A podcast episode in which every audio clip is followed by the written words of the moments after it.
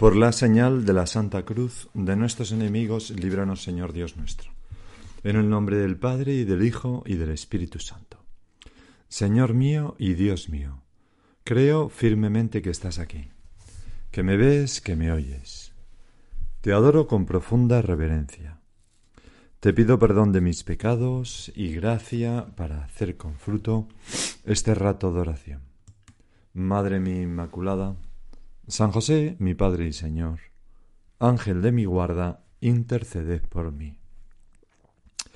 Hemos comenzado nuestra oración acudiendo al Padre, al Hijo y al Espíritu Santo, y le pedimos al Espíritu Santo que renueve constantemente nuestra manera de rezar para que sea cada vez más agradable a Dios. Y la iniciativa es, es, de, es de Él, del Espíritu Santo.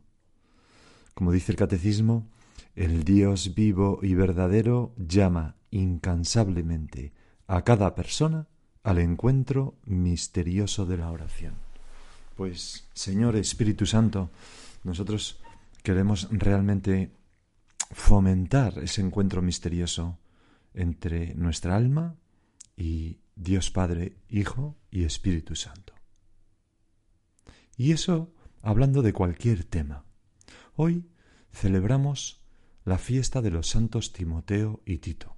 Ambos fueron discípulos de San Pablo, cuya conversión celebrábamos ayer, y sus colaboradores íntimos. Timoteo es un nombre griego y significa que honra a Dios, pero sabemos que era hijo de madre judía y padre griego.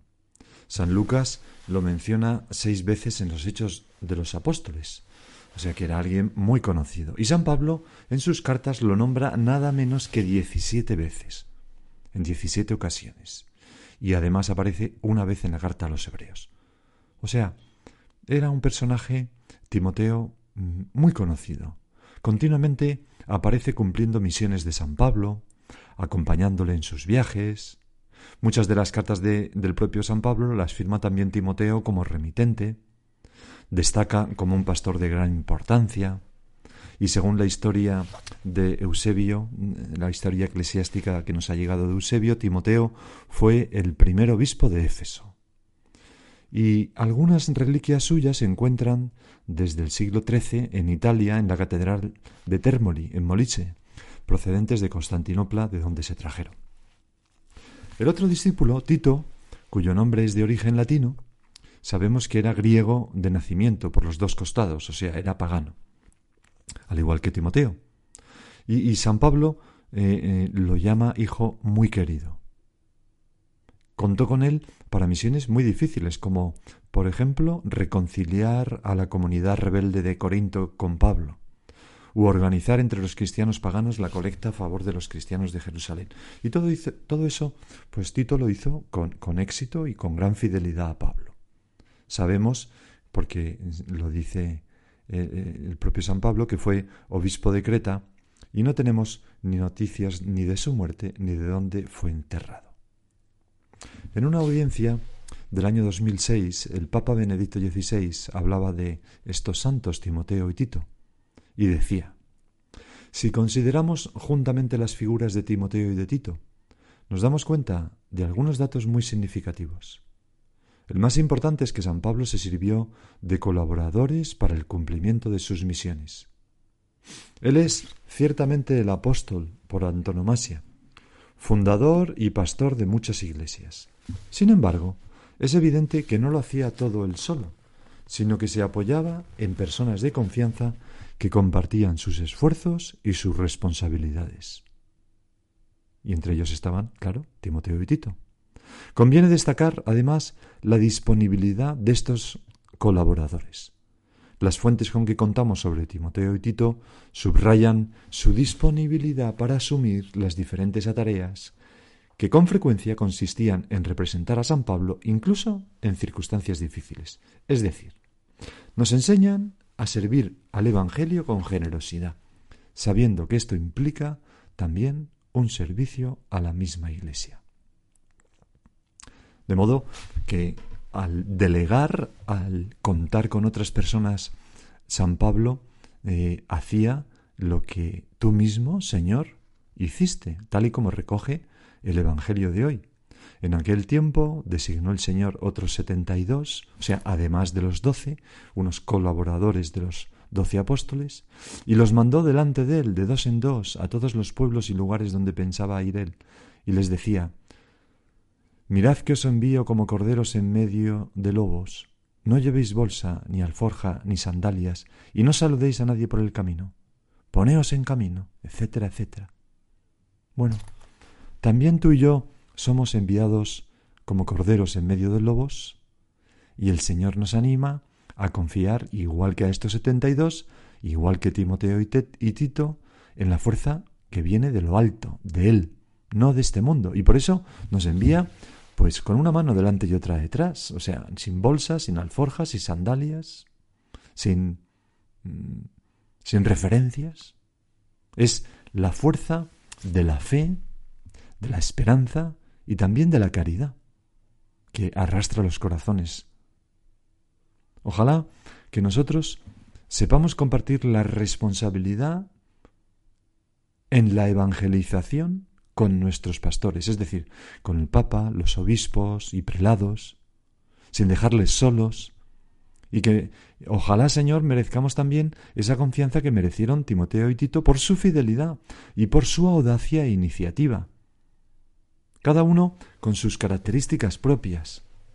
Y en el caso, por ejemplo, de los fieles laicos, de los que no son sacerdotes ni religiosos, pues a través de su presencia en, aquellas, en aquellos ámbitos que son específicos de la gente laica, es decir, de ámbito secular, los trabajos profesionales, los negocios, la política, la familia de sangre, los medios de comunicación, las asociaciones e instituciones. Ahí estamos llamados nosotros a colaborar con nuestros pastores para extender el Evangelio y la Iglesia. Y Señor, ¿qué más podría hacer yo en ese ámbito? Cada uno en el suyo, en mi ámbito, para extender tu evangelio, para cuidar la iglesia, para ser verdaderamente un apoyo, un buen hijo del Papa y de los obispos. San Pablo escribió al menos, nos han llegado estas, pero puede, puede ser que escribieran muchas más, ¿verdad? pero decía que al menos escribió dos cartas a Timoteo y una a Tito, que nos han llegado y que forman parte del Nuevo Testamento. Hoy, precisamente, en la primera lectura se recoge un pasaje de la segunda carta a Timoteo, donde se muestra, de una parte, el cariño que San Pablo le tenía, con corazón grande, contando con él, libre de celos y envidias. San Pablo está prisionero en Roma y escribe, quizás presintiendo su muerte, a Timoteo. Pablo, apóstol de Cristo, Jesús, por voluntad de Dios, para anunciar la promesa de vida que hay en Cristo Jesús, a Timoteo, hijo querido. Gracia, misericordia y paz de parte de Dios Padre y de Cristo Jesús, Señor nuestro. Es bien bonito lo, las cosas tan buenas y tan grandes que pide para, para Timoteo. Gracia, misericordia y paz. Doy gracias a Dios, a quien sirvo, como mis antepasados, con conciencia limpia, porque te tengo siempre presente en mis oraciones noche y día. Así rezan por nosotros, pues el Papa y los pastores, ¿verdad? Los obispos, los prelados, pues por sus súbditos. Si se puede hablar así, sería mejor decir por sus fieles, ¿verdad? Al acordarme de tus lágrimas, quizás lágrimas de, de despedida, no lo sabemos bien, ansío verte, para llenarme de alegría. Evoco el recuerdo de tu fe sincera, la que arraigó primero en tu abuela Loide y en tu madre Eunice, y estoy seguro que también en ti. Y entonces se ve que San Pablo le conocía muy bien a Timoteo, y entonces le da, conocía a su familia, a su abuela, etc. Bueno, y entonces le da unos consejos que nos vienen muy bien a nosotros ahora en nuestro rato de oración.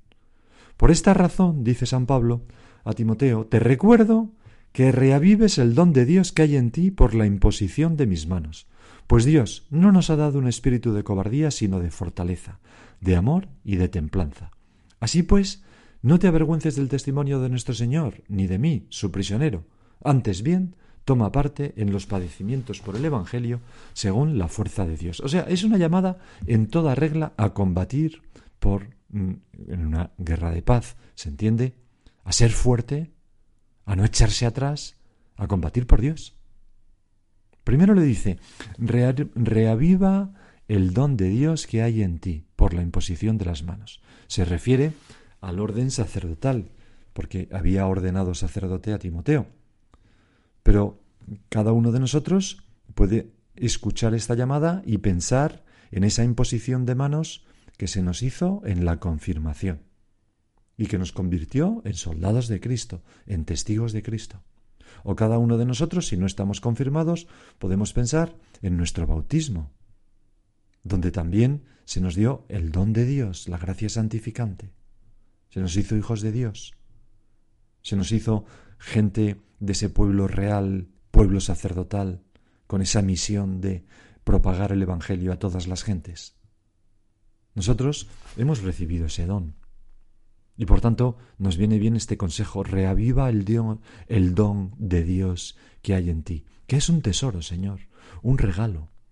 La fe es como una linterna que ilumina tantas cosas en la vida y que da luz a los demás. San Beda el Venerable escribió una historia de, de, de la conversión de los anglicanos y ahí contaba cómo muy al principio estaban en un día en que había una ventisca de nieve, reunidos en una gran casa, pues todos los nobles de una determinada zona que habían ido a decidir si se convertían o no al cristianismo y estaban pues los predicadores dentro explicándoles. Y en un momento dado un druida o un noble intervino y dijo, bueno, si estos... Eh, bueno, dijo lo siguiente, imaginad que estamos aquí confortablemente calentados por este fuego. Imaginar que un pájaro viene volando mm, debajo de este viento y de esta nieve de la ventisca, se abre y por esa pequeña ventanuco que hay en esta casa entra en la estancia caliente, la atraviesa calentando un poco sus alas y vuelve a salir por otro ventanuco al espacio exterior. Dice, pues así es nuestra vida. No sabemos la oscuridad de donde venimos, estamos un breve espacio de tiempo en la tierra y después salimos a no sabemos muy bien dónde, decía aquel, aquel noble anglicano, ¿no? Y entonces añadió, si estos hombres tienen algo que decirnos sobre la oscuridad anterior y la oscuridad posterior, merece la pena escucharles. Y les escucharon y se convirtieron. Realmente la fe es un don potentísimo que ilumina y que da sentido no solo a nuestra vida, sino al mundo, al universo. Nos da un conocimiento precioso de lo que había antes y lo que habrá después. Bueno, después San Pablo advierte de algo muy actual. Dice, Dios no nos ha dado un espíritu de cobardía, sino de fortaleza, de amor y de templanza. También tú lo decías, Señor, como corderos en medio de lobos. O sea, un cristiano no puede ser cobarde, no puede ser apocado, no se queda inmóvil ante las dificultades y contradicciones, como congelado por el miedo, como un animal que, es un animal presa de, un depredador que lo ve y se queda aterrorizado, quieto, ¿no? Decía eh, Julio César en aquella tragedia que los cobardes mueren varias veces antes de, espiar, de expirar. Nosotros, Señor, mueren varias veces porque cuando se imaginan que van a morir, van muriendo cada vez y sufriendo la muerte, pero antes de expirar. Nosotros hemos de ser valientes para, para ser testigos creíbles del Evangelio, para hablar y no callar, siempre con amor y con templanza, con moderación y delicadeza. Especialmente en esos campos que antes hemos dicho y que son un campo específico de las personas laicas, si es que tú eres un laico. La política, los medios de comunicación, la sociedad civil. En ese libro de Joseph Peirce, de escritores conversos, cuenta una historia de, de Hilary Belloc, que en 1906 se presentó a las elecciones generales en su distrito por el Partido Liberal en el Reino Unido. Sus rivales mm, conservadores adoptaron este eslogan no voten a un católico francés, porque Hilary Belloc se había convertido al catolicismo y además era pues hijo de padre o madre, no lo recuerdo bien, francés. El caso es que, y, ya sabemos pues que, sobre todo en el siglo XX, al principio del siglo XX, pues no estaban en Inglaterra, en, el Reino Unido, mejor dicho, no estaban bien vistos ni, ni los católicos, ni mucho menos los, ni los franceses. ¿no? Bueno, entonces en su primer meeting, Hilary Belloc se levantó, se dirigió a un auditorio repleto y les dijo, Caballeros, soy católico. Siempre que puedo, oigo misa a diario. Esto, y extrajo un rosario de su bolsillo, es un rosario. Siempre que puedo, me arrodillo a diario y paso las cuentas. Si me rechazan a causa de mi religión, le daré las gracias a Dios por haberme librado de la deshonra de representarles a ustedes. Y después de un instante de estupefacción, la gente congregada estalló en aplausos y Belloc pues resultó elegido. Bueno, es muy bonito porque es un hombre valiente. Dios no nos ha dado un espíritu de cobardía, sino de fortaleza, de amor y de templanza. Por supuesto que con respeto a las opiniones de los demás. Pero, ¿cómo vamos a ocultar nuestra condición de católicos? ¿Cómo vamos a tener vergüenza de mostrarnos como lo que somos? Cuando además es lo mejor que tenemos, es una fe que nos hace llegar rápidamente a la verdad de tantas cosas que transforma nuestro corazón y nos ayuda a sacar lo mejor de nosotros, a vivir de caridad, comprensión, a, ser compasivos con todo el mundo, a tender las manos, la mano a los necesitados. ¿Cómo, cómo vamos a, a, ocultar eso si es lo mejor que, que tenemos? Hay como una mala entendida laicidad que dice que dejemos a un lado nuestra fe. Eso mm, es de tontos. No sé si has leído a Genofonte en la Navasis, ¿no? Es, espectacular. Bueno, pues va de, de, diez mil soldados que acompañan a, Ciro, pues para, para, para, ver si se hacen con el poder en Persia, tal. Bueno, el caso, no, el caso es que hay un muere Ciro. Y, entonces el, rey de las tropas enemigas, Falino, viene a decir a los griegos que entreguen sus armas y se rindan al rey, pues están perdidos. Y, un ateniense responde, como ves, Falino, los únicos bienes que tenemos ahora son nuestras armas y nuestro valor, porque habían tomado el campamento de los griegos y se habían quedado con todas sus riquezas. Y dice, mientras tengamos las armas, pensamos que no ha de faltarnos el valor. Pero si las entregamos, perderías también nuestras vidas. No pienses, pues, que os vayamos a entregar los únicos bienes que poseemos. Al contrario, con ellas podemos también combatir por nuestros intereses. De nuestra parte, di lo siguiente al rey, que si hemos de ser amigos del rey, valdremos mucho más teniendo las armas que dándolas a otro, y que si hemos de combatir, mejor es combatir teniendo las armas que dándoselos a otro. Pues es, es de cajón. Si hemos de ser amigos de la sociedad civil, de, del gobierno, de, de, cualquier cosa que podamos decir, ¿no? Pues valemos mucho más con nuestras armas, que son la fe, la caridad, nuestra vida cristiana. ¿Cómo vamos a entregar eso para poder estar del lado de, de, las autoridades? Sería un absurdo. No cabe neutralidad. neutralidad. Nadie, es, nadie es neutral. Lo que, lo que hay que ser es auténticos. Y, y vivir este consejo de, San Pablo. Dios no nos ha dado un espíritu de cobardía, sino de fortaleza y eso sí, de amor y de templanza. No tenemos como varios sombreros, el sombrero de cristiano, que para entrar en la iglesia, ahora el sombrero de director de un periódico y me quito el sombrero de cristiano, ahora el sombrero de, de diputado de no sé qué y ahora el sombrero... No. Con respeto a todos, sin imponer, somos quien somos.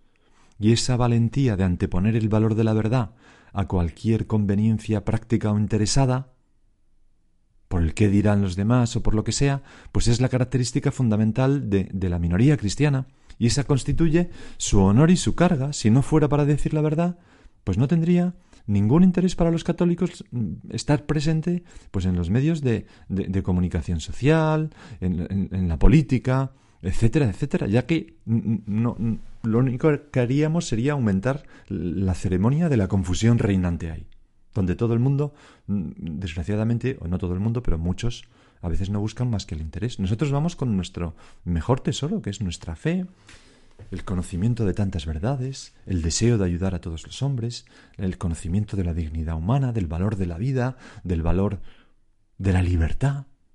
también la libertad religiosa, etcétera, etcétera. Si es nuestro principal valor. Y sigue diciendo San Pablo, así pues, no te avergüences del, testimonio de nuestro Señor. Antes bien, toma los padecimientos por parte del Evangelio.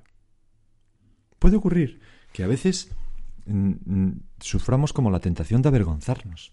Y lo que nos dice, lo que nos dice San Pablo es, y le dice a Timoteo, y nos lo dice a ti y a mí, es, no, no, no, no, toma parte en los padecimientos por el Evangelio. Si por decir la verdad he de padecer un poco, pues bienvenido sea ese padecimiento. Vamos. Sí, el Beato Álvaro del Portillo decía en una ocasión, no tenemos la boca para comer faves y tocino, estaba en Asturias, sino para hablar. Para decir lo que consideramos que es verdad, con mucho cariño y respeto.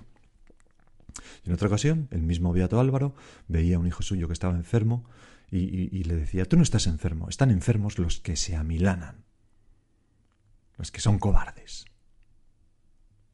Bueno, pues vamos a pedirle a estos santos Timoteo y Tito que nos hagan cristianos valientes, creíbles, que jamás eh, nos avergoncemos de nuestra fe, orgullosos de nuestros colores, de nuestra fe, Chesterton, en su autobiografía, se hacía eco de estas ideas que estamos diciendo y decía, yo no quiero que, el crucifijo sea un compromiso ni una concesión a los hermanos más débiles, ni un contrapeso ni un subproducto. Quiero que sea un blasón y un orgullo. No quiero pertenecer a una religión en la que me permitan tener un crucifijo. Lo mismo me pasa con la cuestión mucho más controvertida de la devoción a la Santísima Virgen. Si la gente no le gusta ese culto, está en su perfecto derecho de no ser católica. Se refería, claro, a anglicanos, ¿no? Pero a los católicos, o a los que se llamen católicos, quiero que la idea no solo les guste, sino que les entusiasme, les encante y sobre todo que la proclamen con orgullo. Pues nosotros, Madre nuestra, hacemos el propósito de proclamar nuestro orgullo con nuestro orgullo, no, de proclamar con orgullo nuestra devoción a ti, sin complejos y sin eh, apocamientos absurdos. Y ahora sigue tú por tu cuenta y piensa cómo puedes vivir un poquito mejor este consejo de San Pablo a Timoteo y a ti y a mí. Dios no nos ha dado un espíritu de cobardía, sino de fortaleza, de amor y de templanza. Así pues, no te avergüences del testimonio de nuestro Señor.